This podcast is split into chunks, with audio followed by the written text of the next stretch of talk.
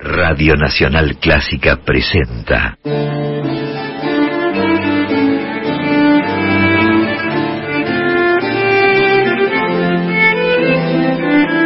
Clásica en La.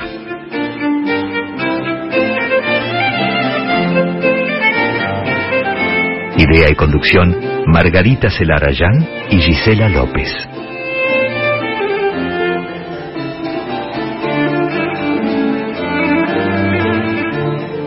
Hola, muy buenas tardes, ¿cómo están? Damos comienzo aquí a Clásica en la, este espacio que desde marzo del año pasado dedicamos cada jueves a compartir trayectorias, historias, creaciones de compositoras y de directoras de todos los tiempos. Para eso estamos acá, para intentar generar un, una contribución pequeña, modesta, pero un aporte a la visibilización de tantas mujeres que en el ámbito de la música académica, en el pasado y en la, y en la actualidad, luchan, tratan de avanzar y afortunadamente estábamos en épocas de cambio, en épocas en las que hay una mayor conciencia sobre esta temática y cada vez eh, se ve una, digamos, mayor espacio para estas mujeres, sobre todo en estos, en estos ámbitos, en el ámbito de la composición y de la dirección, que han sido históricamente eh, territorio masculino, digamos. Así que para eso estamos en este espacio. Yo soy Margarita Celarayán, estoy aquí en el estudio de Radio Nacional Clásica en este segundo programa en vivo que estamos realizando desde eh, que comenzó la pandemia, porque estuvimos casi dos años haciendo programas grabados la tendremos a Gisela López hoy grabada, tenemos algunas de sus intervenciones eh, registradas, no hemos podido establecer un, una comunicación con ella hoy, pero los voy a estar acompañando yo hasta las 20 con muchísima música y también, por supuesto, historias. Antes de arrancar, les voy a contar, les voy a reiterar, como hacemos siempre, que nos pueden seguir en las redes sociales. Estamos en Facebook, en Twitter y sobre todo en Instagram. Nos encuentran como arroba en la clásica arroba en la clásica. Nos pueden seguir en las redes y enterarse no solamente de los contenidos del programa, sino también de muchísimas iniciativas y actividades que tienen que ver con esta temática, con la actividad de compositoras y de directoras. También les cuento, para quienes no lo saben aún, que todos los programas de este año 2021 están disponibles también en formato podcast. Los pueden encontrar en las plataformas Spotify y iTunes. Allí buscan podcast clásica en la y pueden escuchar todos los programas de este año y, por ejemplo, el programa de hoy va a estar en un par de días ya disponible para que puedan escucharlo cuando quieran y como quieran. Dicho todo esto, ahora sí, vamos a empezar como hacemos habitualmente. Ah, me olvidé, por, por favor, me olvidé de saludar a mi compañera, queridísima operadora, Analía Pinat, que está en el control, comandando este, este barco. Y ahora sí les cuento que vamos a dar comienzo al programa como hacemos habitualmente con un recorrido histórico. Viajamos al pasado, algún momento de la historia, a alguna parte del mundo para compartir una historia, un relato de vida y también, por supuesto, muchísima música. Y la historia de hoy comienza en Viena en las últimas décadas del siglo XIX.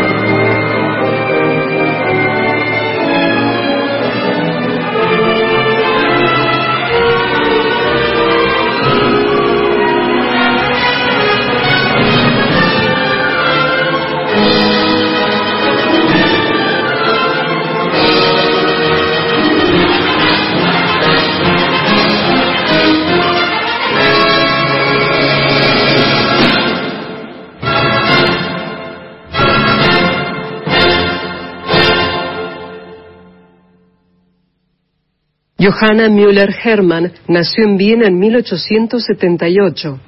Era hija de un funcionario ministerial de alto rango que se propuso brindarles a sus tres hijos la mejor educación posible. Esa formación incluyó clases de música, algo habitual en las familias burguesas de la época. Pero las intenciones de la familia eran que ese aprendizaje se convirtiera en un pasatiempo y no en una profesión. Por esa razón, aunque es probable que la pequeña Joana haya mostrado un talento musical precoz, sus padres no lo estimularon más de lo que consideraban necesario. Lo que sí alentaron fue su preparación profesional. Así fue como la muchacha asistió al Instituto de Formación de Profesores y después de graduarse trabajó durante un tiempo como maestra en una escuela primaria. A los 25 años, en 1893, Johanna Müller-Hermann se casó y contrariamente a lo que podríamos imaginar, esa nueva vida le permitió dedicarse a su gran pasión, que hasta entonces no había podido desarrollar, la creación musical.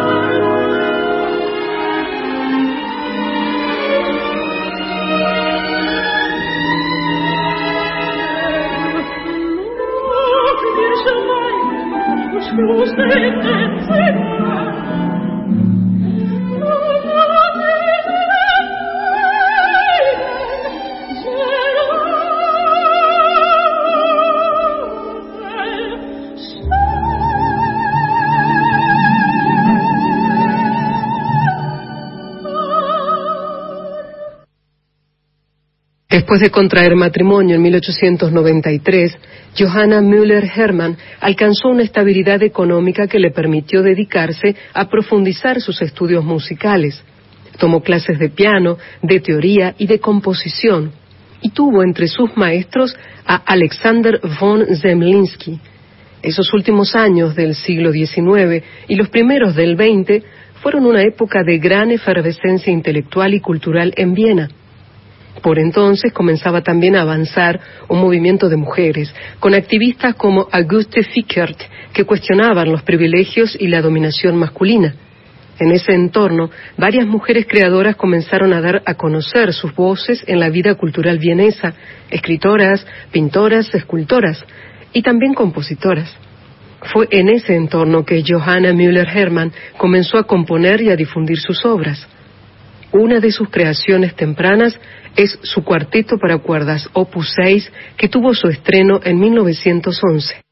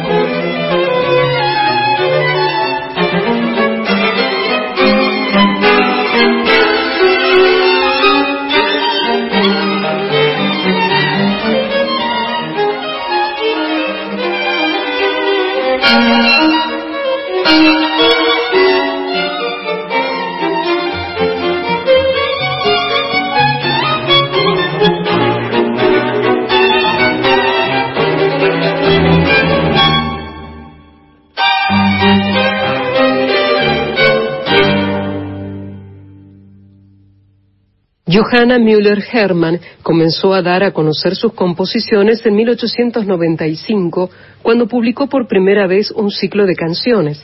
Desde entonces no dejó de componer en los géneros más variados, canciones, obras para piano, música de cámara y piezas de gran formato para solista, coro y orquestas, algunas de ellas programáticas y basadas en obras literarias. Es muy poco lo que se sabe de su vida ya en el siglo XX.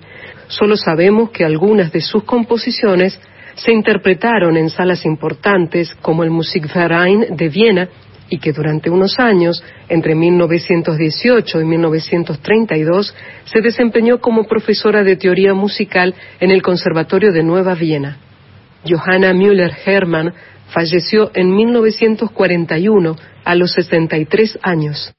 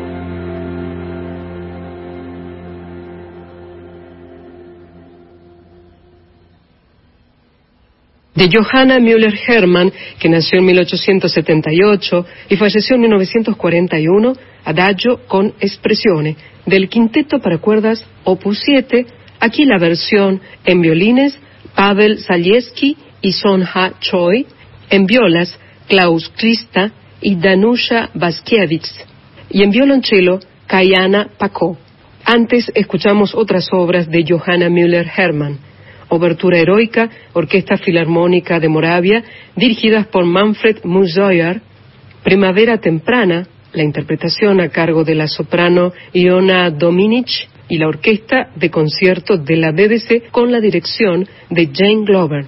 Y luego, Allegro Vivace, segundo movimiento del cuarteto para cuerdas en mi bemol mayor, opus 6, la interpretación del cuarteto Artis de Viena.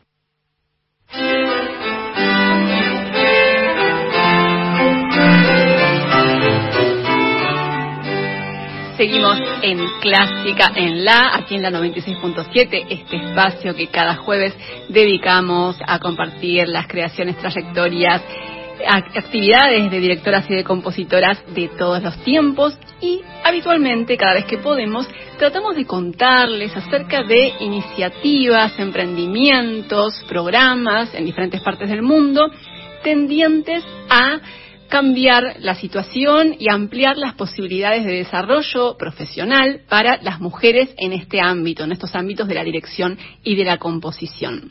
Y les cuento, por ejemplo, que eh, hace ya un tiempo se eh, lleva adelante un programa de estímulo a directoras eh, de todo el mundo, que es la Taki Alsop Conducting Fellowship, que como el nombre lo indica, está patrocinado por una gran directora de nuestro tiempo y de las últimas décadas, que es Marin Alsop, una figura recurrente de Clásica en La, porque es realmente una, una gran, gran, gran directora. Este, este premio, la Taki Alsop, Alsop perdón, Conducting Fellowship, se entrega cada dos años como estímulo y para la promoción de las mujeres directoras en las instancias iniciales de sus trayectorias profesionales. Es un premio que incluye un programa de dos años de capacitación, de clases, de reuniones y talleres con la mismísima Marin Alsop y también con otras, otras y otros profesionales de la industria musical. El premio se entrega desde el año 2003 y desde aquel momento, desde esa primera edición, participaron del programa 24 directoras. Cada dos años se entrega, como les decía, y en cada edición se otorga a varias directoras y es un estímulo importante como tantos otros programas e iniciativas que todavía, lamentablemente, son necesarios para que podamos seguir avanzando hacia un panorama más igualitario en términos de género en el mundo de la música académica.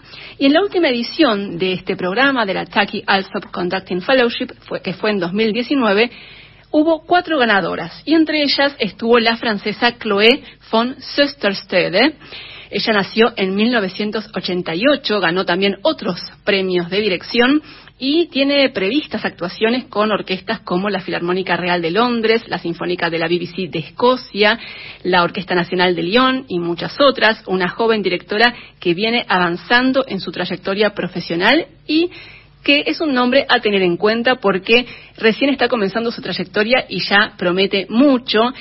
Chloe van Sösterstede es el nombre de esta joven directora francesa que fue una de las recientes ganadoras en la última edición en 2019 de la Taki Alsop Conducting Fellowship. Vamos a escuchar un registro de esta joven directora francesa, Chloe van Sösterstede. Es un nombre un poco complicado de recordar, por eso lo estoy repitiendo, para, en primer lugar, yo tratar de pronunciarlo mejor y también para que empiece a sonar en nuestros oídos el nombre de esta joven directora. Vamos a escuchar el final de la Sinfonía número 5 de Beethoven por la Orquesta de Cámara de París, dirigida por Chloé van Sösterstede.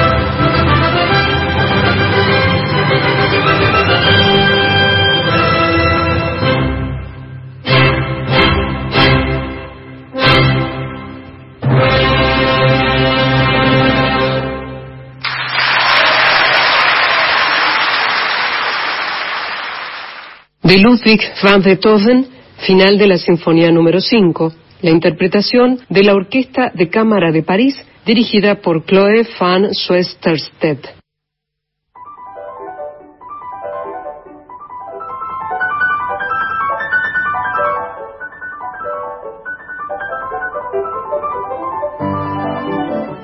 Estamos en Clásica en la compartiendo información y también registros acerca de ganadoras de la Taki Alsop Conducting Fellowship en su última edición que fue antes de la pandemia en el año 2019. La Taki Alsop Conducting Fellowship es, como les decía antes, un premio que está eh, destinado a directoras para promover su desarrollo en las instancias iniciales de sus trayectorias profesionales. Y recién escuchábamos un registro de una de las ganadoras recientes y ahora vamos a escuchar a otra para empezar a familiarizarnos con estos nombres de jóvenes directoras que empiezan a desarrollar trayectorias profesionales y de las que seguramente vamos a oír hablar y vamos a tener más noticias en el futuro. Otra de las cuatro ganadoras de la edición 2019 de la Taki Alsop Conducting Fellowship fue Holly Choe, perdón, pronuncié mal, Holly Choe una directora coreana nacida en Seúl que estudió en Estados Unidos y también en Suiza y que actualmente es directora asistente nada menos que de la orquesta de la Tonhalle de Zurich que dirige Pavo Yervi. Holly Choe también recibió otros premios además de la Chucky Alsop Fellowship y está comenzando, como todas sus colegas de estas instancias, su trayectoria internacional. Vamos a escuchar un registro de Holly Choe esta joven directora coreana, lo que vamos a compartir es el primer movimiento de otra sinfonía de Beethoven, en este caso es la sinfonía número uno, interpretada por la Pre-College Orchestra de Zurich, dirigida por Holly Choe.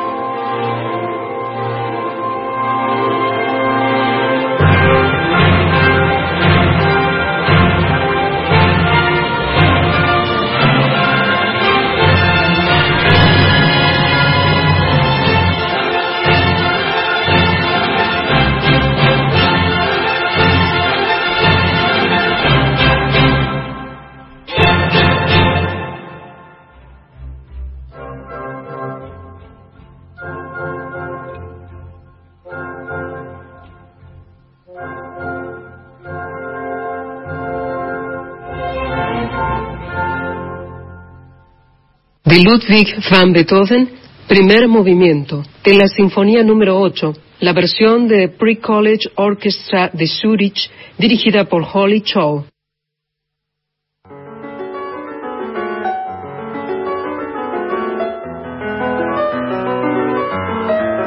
Vanguardia e historia se unen para hacer clásica 96.7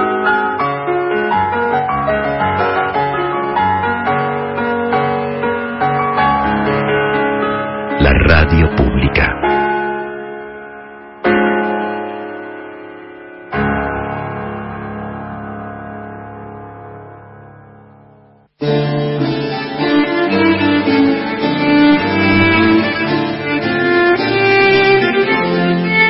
Comenzamos la segunda y última hora de Clásica en la, aquí en la 96.7. Les recuerdo que pueden seguirnos en las redes sociales, nos encuentran en Facebook, en Twitter y sobre todo en Instagram como arroba en la clásica, arroba en la clásica. Y también les recuerdo que pueden encontrar en formato podcast todos los programas de este año 2021 de Clásica en la en dos plataformas, en Spotify y también en iTunes. Nos buscan como podcast clásica en la y ahí pueden escuchar todos los programas de este año que ya está terminando. Y ahora es momento de compartir información muy fresquita, muy reciente sobre la temporada 2022 del Teatro Colón que se presentó hoy y me detuve a observar detenidamente la presencia de directoras y de compositoras en esta temporada, que será la próxima del Teatro Colón. Y debo decir que me he llevado una sorpresa que tampoco es tan sorprendente porque estábamos en un momento, como ya venimos diciendo, de cambios y de mayor conciencia, de una mayor toma de conciencia por parte de las personas responsables de la toma de decisiones, de gestores, de directores de teatros, de eh, orquestas en todo el mundo. Y la Argentina no es la excepción hay una decisión y una voluntad de generar espacios de desarrollo para directoras y compositoras y eso se puede observar en la próxima temporada del Teatro Colón. Les cuento, por ejemplo, que va a haber varias directoras en los diversos ciclos que conforman la programación artística del teatro. Por ejemplo, vamos a tener a Carrie Lynn Wilson que va a dirigir una ópera Tosca de Puccini. Yo voy al Teatro Colón desde el año 1993 a ver óperas y no recuerdo haber visto nunca una ópera de la temporada lírica dirigida por una directora mujer. Así que a lo mejor se me escapa el dato, yo no lo recuerdo, no, no recuerdo haberlo visto, pero eh, si hubo alguna han sido muy pocas, así que tendremos una directora, Carolyn Wilson, dirigiendo ópera en el Teatro Colón el año próximo. También tendremos una directora en el ballet, Giselle, va a ser Tara Simoncic. En el ciclo de conciertos de la Filarmónica de Buenos Aires va a haber un concierto dirigido por la flamante directora asistente de la Filarmónica, que es Natalia Laranjeira, de quien ya hemos hablado en programas anteriores de Clásica en La. Ella va a dirigir un concierto con música de compositoras, de tres compositoras, de Claudia Montero, de Irma Orteaga y de Amy Beach. Van a tocar la sinfonía gaélica de Amy Beach, así que va a ser realmente un concierto imperdible. Va a haber otras directoras invitadas con la Filarmónica de Buenos Aires, como Anu Tali, Ji Sung y Ligia Amadio, que además en el concierto que va a dirigir Ligia Amadio va a haber una obra de una compositora, de Lili Boulanger. ¿Qué más les puedo contar? Parece que en el ciclo que va a presentar Marta Argerich, entre varios artistas invitados que van a participar de ese ciclo, va a estar Glass Marcano, la joven directora venezolana radicada en Francia, con quien conversamos este año, hace unos meses, aquí en Clásica en La, una joven talentosa y muy prometedora directora que está empezando una, una trayectoria internacional importante, va a estar haciendo su debut en el Teatro Colón. ¿Qué más les cuento? Por ejemplo, que en el Centro de Experimentación del Teatro Colón va a haber una directora invitada en una presentación, es Anunciata Tomaro para las ocho canciones para un rey loco de Peter Maxwell Davis. Y eso, todo esto que les conté recién con respecto a las directoras que van a estar eh, presentándose el año próximo en el Teatro Colón. En cuanto a la presencia de compositoras, también hay una enorme diferencia si comparamos con lo que eran las temporadas previas a la pandemia, donde era realmente muy raro y muy excepcional encontrar, por ejemplo, una obra de una compositora programada. Bueno, va a haber varias obras. Por ejemplo, en el ciclo Colón Contemporáneo va a haber una obra de la compositora coreana Un Suk Chin. También va a haber un ciclo que se llama Bosque de Creadoras, en el marco también del ciclo Colón Contemporáneo, con obras de varias compositoras argentinas de nuestro tiempo. ¿Qué más? En el marco de los recitales en el Salón Dorado, el 8 de marzo va a haber un concierto con música de compositoras a cargo de Marina López en clarinete y Diana Gasparini en viola.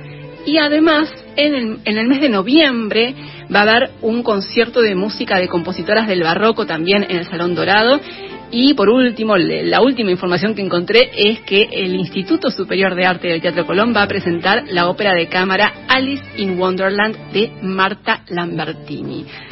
Así que todo esto que les mencioné es eh, información que tiene que ver con la presencia de directoras y de compositoras en la temporada próxima 2022 del Teatro Colón.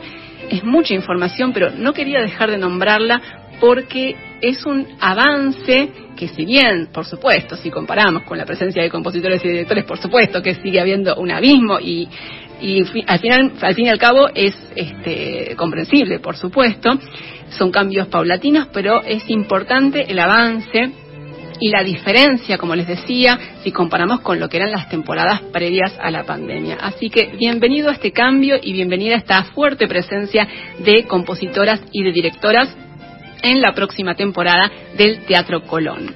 Y entre las compositoras que les mencioné que van a estar presentes en la temporada de la Orquesta Filarmónica de Buenos Aires está la gran y querida Irma Urteaga, maravillosa compositora y entrañable ser humano y de ella se va a interpretar en el mes de marzo, el 25 de marzo, su concierto para marimba y orquesta. Así que vamos a escuchar el final de esta obra, del concierto para marimba y orquesta de Irma Orteaga, por Ángel Frete en marimba junto a la Orquesta Sinfónica Nacional dirigida por Carlos Biau.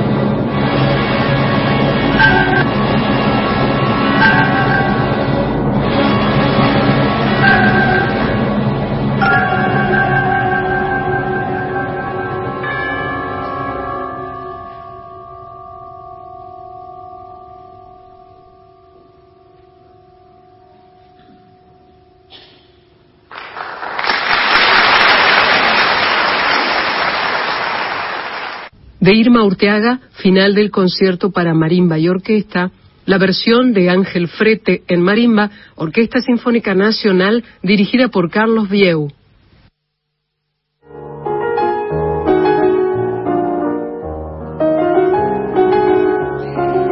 Estamos en Clásica en la hasta las 20, aquí en la 96.7, y en un rato vamos a estar conversando con una directora, una directora boliviana, ella se llama Raquel Maldonado, es la directora de la, de la, Escuela de Música de San Ignacio de Mojos y del ensamble Mojos, con el que ha realizado numerosas grabaciones y giras internacionales en San Ignacio de Mojos, en el medio de la Amazonía boliviana, hace una tarea impresionante de la que ya nos va a contar en un ratito, pero vamos a empezar escuchando algo de música. Lo que vamos a compartir es el Kyrie de la Misa San Ignacio de Domenico Zipoli, compositor ítalo-español que vivió entre 1688 y 1726, interpretado por el coro infantil de la Escuela de Música y el ensamble Mojos con dirección de Raquel Maldonado.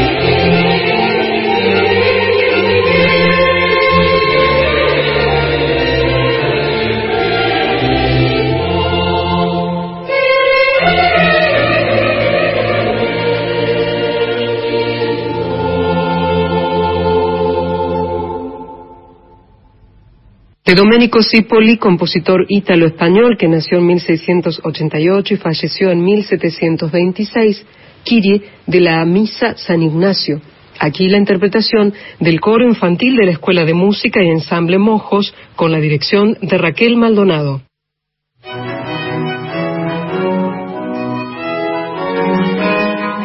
como les anticipaba hace un ratito, es momento ahora de conversar con Raquel Maldonado, que es directora de la Escuela de Música de San Ignacio de Mojos y del ensamble Mojos en San Ignacio de Mojos, en el medio de la Amazonía boliviana. Es un enorme placer poder conversar con ella. Hola Raquel, ¿cómo estás? Te saluda Margarita Celarayán, aquí en Radio Nacional Clásica de Buenos Aires. Hola Margarita, muchísimas gracias por la invitación. La verdad es que estoy muy honrada de poder estar en Radio Clásica y contenta también de poder eh, llegar a través de, la radio pues a toda la gente que, que está en la, en la Argentina. Para, para mí, en lo personal, una alegría enorme también poder tener esta oportunidad de conversar con vos para, para dar a conocer también a aquellas personas que todavía no conocen toda la actividad que han desarrollado todo este tiempo con el ensamble y con la Escuela de Música allí en San Ignacio de Mojos. Pero me gustaría empezar hablando un poco sobre tu trayectoria y qué fue lo que te llevó a instalarte en San Ignacio. Sabemos que naciste en La Paz, pero contanos cómo fueron tus comienzos con la música. Bueno, en realidad mi formación fundamental ha sido como pianista. Yo mm, diría que he hecho casi 14 años de mi vida eh, pues eh, tocando el piano a, digamos a un ritmo de como una carrera profesional no eh, luego fue una cuestión de de, una enfermedad de, de, de arterias de una artrosis y, y la verdad es que mm, eso me, me direccionó también a buscar otra salida dentro de la música eh, que me permita seguir, ¿no? Porque la verdad es que tener una artrosis y querer tocar el piano a un nivel profesional, pues no, no era manera, ¿no? Entonces, eh, justo coincidió con que se abrió un taller en la Universidad Católica aquí en Bolivia, en La Paz. Y es un taller, eh, pues, eh, se refiere a un taller en el sentido de que solamente pues se acepta a una generación de estudiantes y solamente esa generación sale, ¿no? Entonces era un taller de composición y dirección orquestal que se abrió en la Universidad Católica y a partir de ello pues se moldeó digamos eh, casi casualmente mi carrera como directora. Claro. Entonces, más que una opción, fue una oportunidad que tomé, ¿no? Sí. Eh, para seguir con la música. y, y de ese modo, pues también pude pude encontrar otras otras salidas a partir de la de la dirección y de la composición. Claro, seguir vinculada a la música a través de esa actividad, en este caso la dirección y la composición. ¿Y cómo fue que decidiste instalarte en San Ignacio de Mojos en plena Amazonía boliviana? ¿Cómo fue? Bueno, te imaginarás que cuando uno termina una carrera tan larga, ¿no? Porque a los ocho años yo empecé a tocar el piano y luego, pues con mis 23 años estaba terminando la carrera de dirección orquestal y, y um, un poco viendo, bueno, qué toca ahora y lo lógico es, bueno, toca hacer un posgrado y que había estudiado inglés, etcétera, ¿no? Entonces tú dices, bueno, ahora toca empezar a postular a a universidades en el extranjero, que es más o menos lo que hace todo el mundo, sí. ¿no? Pero, pero justo al mismo tiempo que estaba en esa disyuntiva, ya una vez que había hecho el examen de grado en la universidad y ya solo quedaban papeleos, eh, surgió esta invitación y para mí fue fue como un llamado, ¿no? Yo no sé cómo se tiran los curas o las monjas cuando hablan de ese llamado, ¿no? Vocacional pero para mí ha sido es, o sea, el, decirte, mira, es un pueblito pequeño, eh, no te ofrecemos mucho dinero, pero es un proyecto súper ilusionante en un sitio absolutamente desconocido para mí. Entonces, era una invitación también a la aventura. Claro. Y, la verdad es que dije, venga, vamos a probar. Y mm, yo dije, bueno, un año. Y luego continuamos con el plan A, ¿no? Entonces, eh, pero no, no fue un año, llevo ya 18 años aquí. Claro. ¿En qué año fue que vive acá? ¿En qué año llegaste?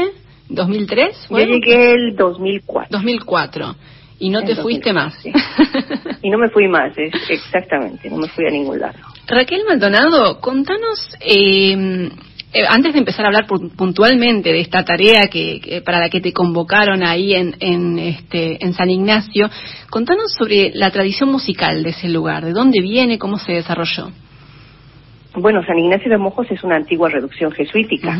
eh, antiguamente, pues, eh, los, eh, los jesuitas durante los siglos XVII y XVIII se afincaron, lo mismo que en Argentina, en territorio actualmente boliviano, este, para eh, fundar las reducciones. Sí. Eran sitios, además, que estaban protegidos de la corona española de los enganches para los esclavos. Entonces, era como una herramienta de cambio, de alguna manera, ¿no? El, el em, el ofrecerte protección a cambio de, que tú te conviertas al cristianismo, ¿no?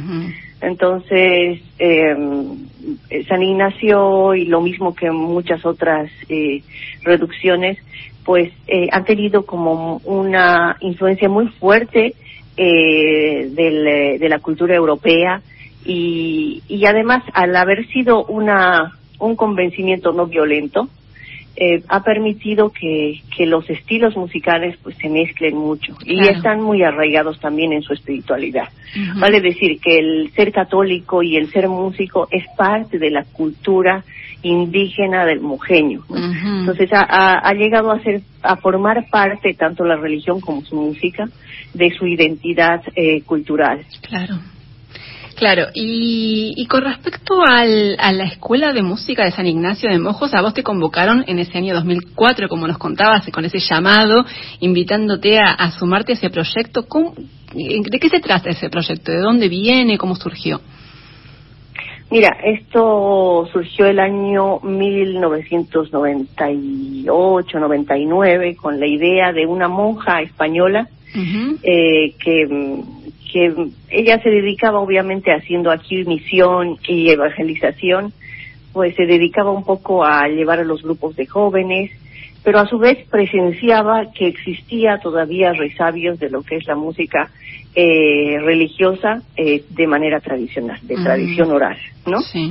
Entonces, eh, y, que estaba en manos de los más ancianos, ¿no? y, veía que eran cuatro o cinco ancianos que eran los últimos cantores, los últimos violinistas, y decía, pues no hay una generación de recambio, ¿no? No hay una generación que pueda tomar la posta en este sentido y que pueda valorar esta música, porque en realidad tocaban ellos y nadie los apreciaba, ¿no? Claro. Entonces, fue una manera también de darle valor y darle sentido a esta actividad eh, prácticamente anónima, ¿no? Y a partir de ello también de darle valor a las eh, a los miles de manuscritos que estaban en poder de los propios indígenas y que los propios indígenas habían copiado y recopiado una y otra vez estas partituras que los jesuitas les habían dejado. Entonces, eh, eh, se, se, mm, ella siempre dice, yo quería un bote de mermeladas y me salió una fábrica de conservas. O sea, en el, en el momento en el que ella se puso a dar clases de piano o de flauta dulce, porque ella era pianista, entonces no, no se dio cuenta de lo que estaba haciendo, ¿no? De la magnitud y del impacto que podría tener un proyecto así. Pero se rodeó de gente que sí, que sí le, le apoyaba y que le adquiría mayor sentido y los propios jóvenes que se engancharon a este proyecto pues se ilusionaron y le, y le dieron un, un sentido mayor ¿no? a, este, a esta idea. ¿Y, y cómo, cómo se fue desarrollando posteriormente? ¿Cómo fue eh, el, digamos, la, la, implicancia de esta escuela que surgió, como nos estabas contando, con la comunidad? Pues arrancó eh, primero con clases eh, en la Casa de las Monjas, a clases como particulares, eh, se invitaba a los jóvenes, Inclusive se les invitaba porque aquí, eh, como un pueblo muy tradicional, pues los jóvenes son, eh, vamos a decir, la, la mano de obra y el capital de mano de obra que tiene las familias, ¿no? Entonces los jóvenes ayudar a los padres que normalmente trabajan por cuenta ajena eh, como empleados de los estancieros y las madres igual este que tienen múltiples hijos y que también trabajan en la casa del estanciero. O sea digamos que ese es el modelo de familia que uno hereda en el San Ignacio más tradicional de hace 20 años no entonces eh, obviamente que el que hagan música no era una cosa que, que para los padres de familia quedara muy bien, ¿no? Era que los chicos iban a perder el tiempo, la música estaba mal vista, estaba mal vista, socialmente mal vista, eh, y era una pérdida de tiempo, ¿no? Entonces, eh, la monja también se, se ideó una manera de, de, pues cada vez que iban a clases, que si yo les regalaba algún tipo de víveres, entonces, eh, ¿de qué modos eh, la gente se fue enganchando de una manera un poco así, mm, te digo, artificial, pero que en el fondo pues, te, das cuenta de que, de que al final la cosa anda sola y, y poco a poco la sociedad ha ido cambiando, ¿no? Su perspectiva. Y hoy en día, por ejemplo, la escuela de música es uno de los baluartes más importantes de, de la población y, toda la sociedad se siente súper orgullosa y cada año la gente se pelea por obtener un cupo en la escuela porque son limitados, entonces tú dices, ahí hemos cambiado la idea en el pueblo, pero sus orígenes eran lo opuesto. Claro, claro, en todos estos, estos años, desde la década del 90, ¿no? Me dijiste que se creó la escuela. Exactamente. Claro, en todos estos años se ha cambiado y se ha vuelto la escuela y también el ensamble, del cual ahora te voy a preguntar, se ha vuelto parte constitutiva e identitaria, ¿no? De, del pueblo, de la población de San Ignacio de Mojos. Eh, contanos sobre el ensamble Mojos, cómo surge, eh, a partir de cuándo, cómo funciona. Bueno, cuando yo llegué existía una pequeña orquesta de cámara que se, había empezado a formar con un profesor eh, mm, checo que, que, bueno, también muchas casualidades y muchos encuentros en un pueblo tan aislado en aquel momento eh, ha sido, pues, eh, si quieres, bendecido el proyecto de alguna manera por muchas coincidencias, ¿no? Y que coincida aquí, por ejemplo, la llegada de la ruta Quetzal y que a partir de esto, tú sabes que la ruta Quetzal es un proyecto que viene desde España y que de alguna manera hace homenaje a la ruta de los conquistadores. Y, y, bueno, pues pasaron justamente por San Ignacio de Mojos, vaya casualidad, un sitio que nadie conoce. ¿Y de qué modo se gestionó? Al pasar por aquí y que la gente se anotice, se gestionó una beca para este profesor de cuerdas, eh, un profesor de la República Checa. Y él estuvo dos años aquí formando una pequeña orquesta. Ya existía cuando yo llegué, un pequeño coro también existía, más o menos estamos hablando de un alumnado de entre 50 y 60 personas, ¿no? Sí y eh, ya se eh, habían hecho algunos conciertos, obviamente con este tipo de elencos, que era un coro y una orquesta. Eh, el, el, tema del ensamble fue sobre todo porque porque el coro y orquesta de San Ignacio de Mojos eh, que, que yo recibí de alguna manera eh, tampoco definía nuestro estilo y nuestra música o nos más bien nos encorsetaba en un formato musical eh, que no, pues que, que nos mm, limitaba, ¿no? Solamente decir coro y orquesta de San Ignacio de Mojos, tú ya te imaginas eh, la foto, ¿no? Vas a ver un coro y una orquesta como un mobiliario fijo, ¿no? Pero el ensamble Mojos, pues es una, pues de alguna manera el ensamble, un término que te permite también jugar con ello, ¿no? Y, de alguna manera también proponer cosas nuevas con mayor flexibilidad. Claro, ¿cómo cuáles? ¿Cómo qué cosas nuevas? Bueno, eh, para empezar, eh, somos multiinstrumentistas y nos permite también eh, afrontar repertorios de todo tipo, ¿no? Y eh, de, también con, con estilos eh, variados, ¿no? nosotros, si bien estilísticamente nos hemos eh, identificado, ya tenemos como un sello muy propio, ¿no? Y no nos hemos querido tampoco ceñir en una, en, en una interpretación histórica, ¿no? Porque realmente nosotros más bien obedecemos a la interpretación local de aquello que dejaron los jesuitas, ¿no? Y ha habido también una apropiación, ¿no? Un proceso de apropiación a lo largo de los años por parte de la población indígena de toda esta cultura y de todos estos estilos, ¿no? De hecho, aunque hay músicos tradicionales que, que no han roto esa línea de conexión y de músicos desde la época de los jesuitas, lo que sí se ha roto, por ejemplo, es el tema de la tradición escrita. Si bien los indígenas hasta el día de hoy han seguido copiando y siguen copiando los, los manuscritos, eh, ellos ya no lo, ya no lo entienden, lo copian como si copiaran un dibujo. Es el decorado de la partitura, eh, perdón, el, de, sí, el decorado de la letra es la partitura. O sea, ellos necesitan estos manuscritos para leer la letra de los cantos tradicionales.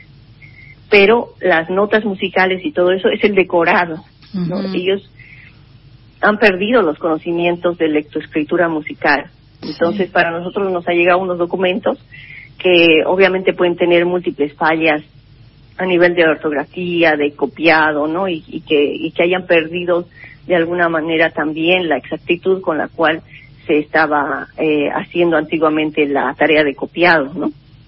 Sin embargo, es también un testimonio de cultura viva. Seguro, claro. Y, y para nosotros como ensamble también es una libertad que tenemos nosotros por ser eh, quienes somos y por venir de donde venimos, el poder reinterpretar y proponer a partir de estas partituras que no son un documento frío, sino más bien materia viva y materia que nos inspira. Y a partir de ello, pues nosotros nos damos la libertad, por ejemplo, de hacer arreglos, de hacer proposiciones, de, de, de por ejemplo, estirar partes, de hacer nuevas partes a una partitura base, de instrumentar de diferente manera, porque nosotros tenemos también otro tipo de herramientas, eh, de otro tipo de conocimientos y vivimos en otra generación. Entonces nosotros no, no nos hemos ceñido a un tema histórico. Claro, claro. Si bien hay cosas que sí, eh, claramente hemos recibido, como la Misa San Ignacio que acabamos de escuchar, que son documentos que están muy bien guardados y muy bien transcritos y que han llegado eh, en excelentes condiciones hasta el día de hoy y que nosotros podemos interpretarnos al pie de la letra. Hay un montón de manuscritos que están incompletos o que pues faltan muchas cosas o que tienen algunos errores. Entonces, esa es mm, para nosotros la materia prima con la cual nosotros trabajamos y vamos puliendo, ¿no? Raquel, eh, estamos conversando con Raquel Maldonado, directora de la Escuela de Música de San Ignacio de Mojos y del Ensamble Mojos en medio de la Amazonía boliviana.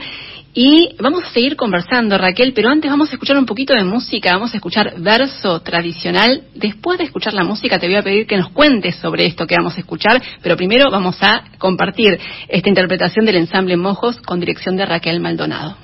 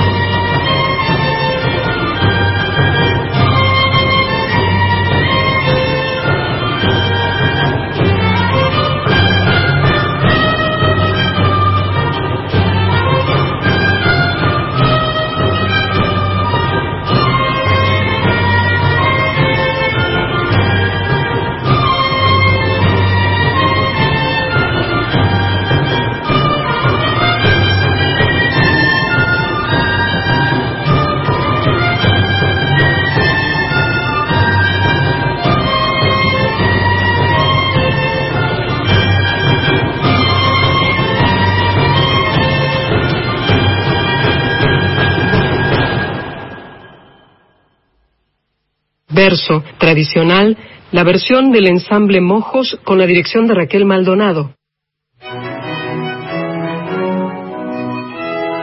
Seguimos en Clásica en Live, estamos conversando con Raquel Maldonado, directora de la Escuela de Música de San, Ignacio de Mojos y también del Ensamble Mojos, allí en plena Amazonía boliviana.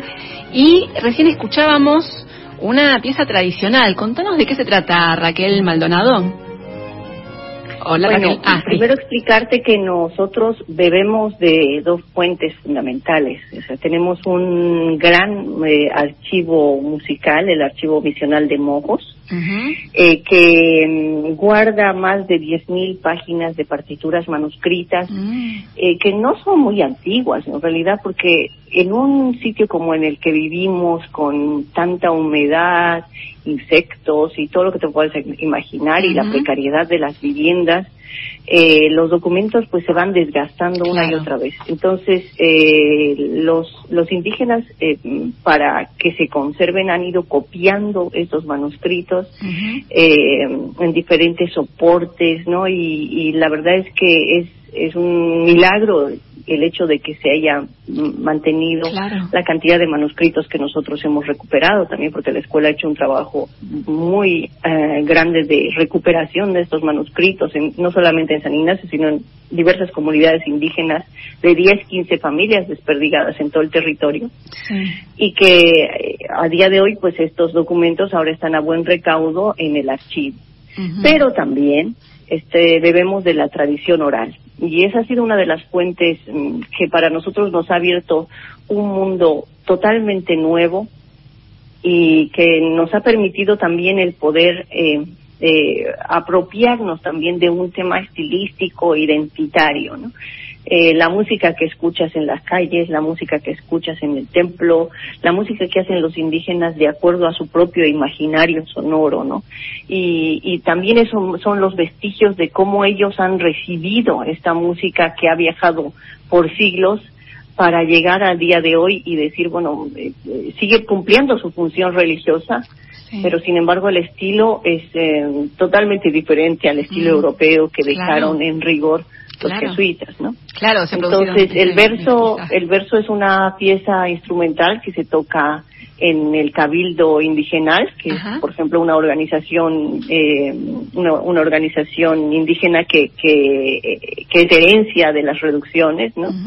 Y eh, siempre en un, en un marco religioso, es música evidentemente para bailar, pero dentro del marco religioso, siempre para bailar al santo o para bailar a la Virgen. Claro, claro. Eh, Raquel, eh, contanos acerca de la, la trascendencia que ha tenido el proyecto, la Escuela de Música, el ensamble, que ha realizado numerosas grabaciones, también giras internacionales, ha logrado una, un nivel de proyección eh, realmente muy, muy impresionante, se ha convertido en, en un emblema cultural.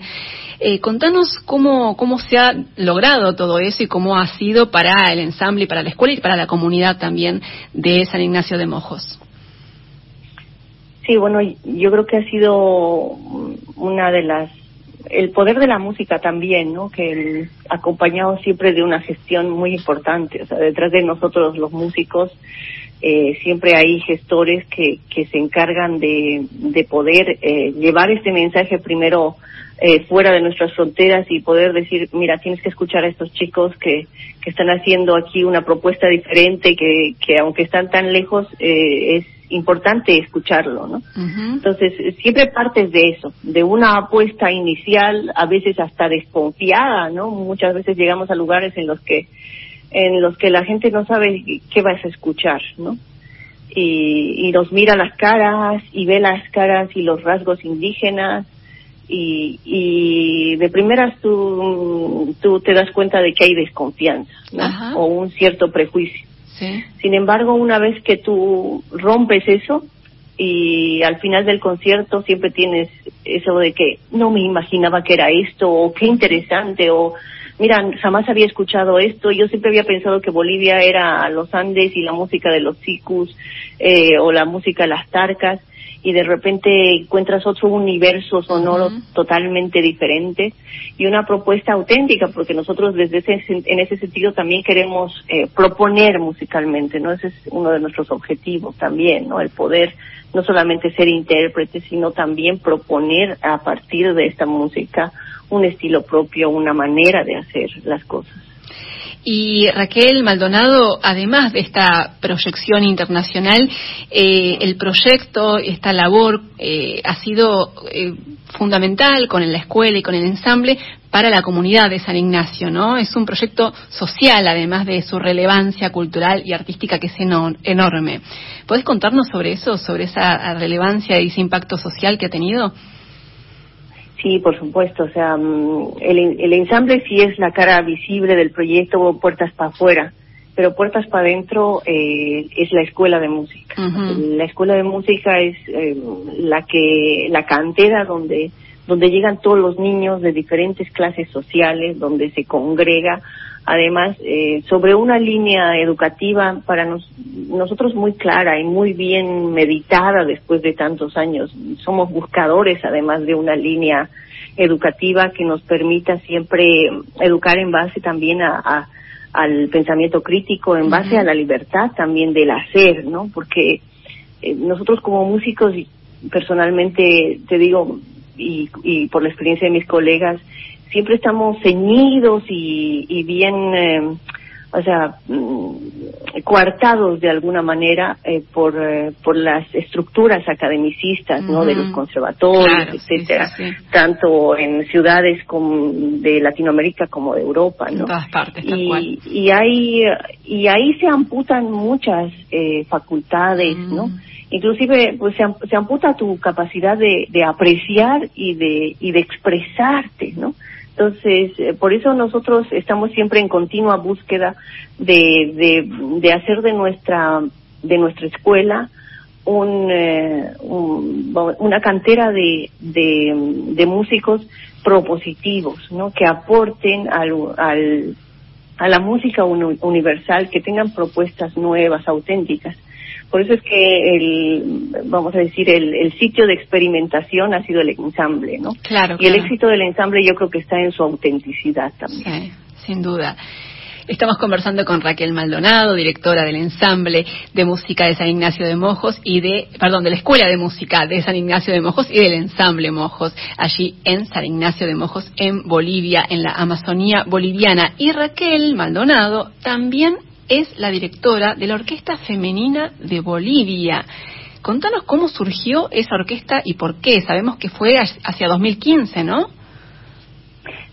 Sí, bueno, las, las primeras eh, las primeras propuestas, pero eh, realmente yo estoy implicada en este proyecto eh, desde el 2018. Ajá.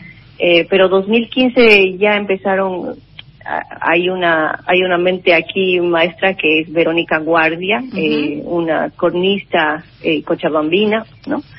Que mm, también estaba buscando un espacio, ¿no? Un espacio en el cual pues pueda pueda gestionar y pueda también salirse de, de círculos profundamente machistas, ¿no? Como las como las instituciones oficiales, ¿no? Que, que, que pueden promover de alguna manera círculos en los que todos los espacios de poder están copados por hombres. Entonces, eh, de alguna manera ella lo ha sentido así y ha empezado con su propio proyecto personal. Y el 2015 arrancó la Orquesta Femenina de Bolivia, pero dirigida por un hombre. Ah, ¿en serio? Entonces, eh, claro, eso le quitaba de alguna manera pues el sentido. Claro, y sí. eh, entonces, ya fue en el 2018 que, que Verónica me invitó, me dijo, bueno, yo creo que ya ah, hasta hasta aquí hemos llegado y creo que debe ser una mujer y, creo que debe ser tú. y me, lo propuso y a mí me, me encantó la propuesta. Estaba en una, en una fase también de profesional en la cual necesitaba de alguna manera tener algún otro proyecto paralelo que me permita desenvolverme eh, profesionalmente en otras capacidades y la orquesta femenina me lo ha permitido. O sea, nuestra línea también, tanto en, mi vida como en la escuela de música, ha sido profundamente feminista. El, el mero hecho de que una mujer este mm, sea rectora de una institución ya es un discurso feminista, ¿no? La sola presencia, ¿no? Entonces uno no puede o una no puede hacerse a la loca, no puede eh, dejar de pensar que que sin hacer nada ya estás dando un discurso y, profundamente feminista y profundamente político, entonces más vale que estés preparada para eso cuando alguien te lo pregunte o cuando alguien te diga, mira, a mí me gustaría hacer lo mismo. Entonces, de alguna manera, pues que tú puedas eh, propiciar espacios y, oportunidades mejores para las nuevas generaciones. Claro. Raquel, lamentablemente nos, estamos quedando sin tiempo. Hay muchísimas cosas más que me gustaría preguntarte, pero te voy a pedir si brevemente me puedes decir por qué, eh, por qué es importante que exista un espacio, por ejemplo, como esta Orquesta Femenina de Bolivia.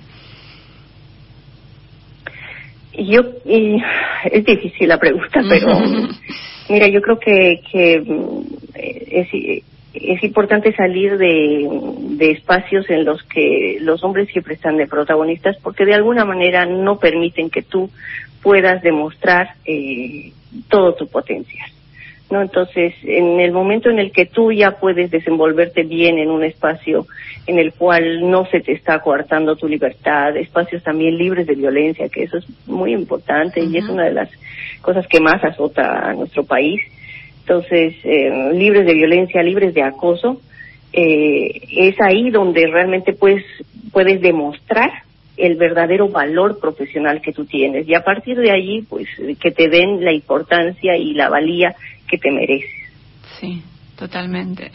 Raquel Maldonado, eh, ha sido un placer enorme, enorme conversar con vos, conocer de tu boca y en profundidad toda la tarea que vienen desarrollando con la, con la Escuela de Música de San Ignacio y con el ensamble Mojos, allí en San Ignacio de Mojos, en Bolivia.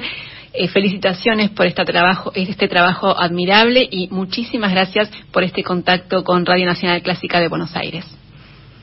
Muchísimas gracias, Margarita, y gracias por la oportunidad. No, por favor. Gracias a vos y un abrazo enorme. Hasta la próxima. Hasta la próxima. Chao, chao.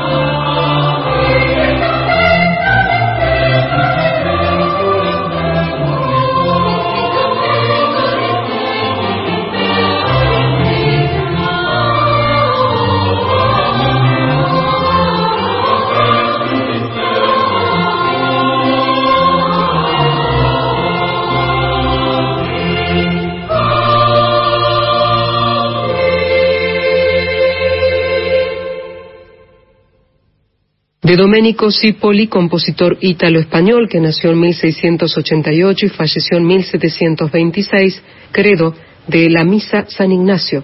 En la interpretación del coro infantil de la Escuela de Música y Ensamble Mojos, con la dirección de Raquel Maldonado.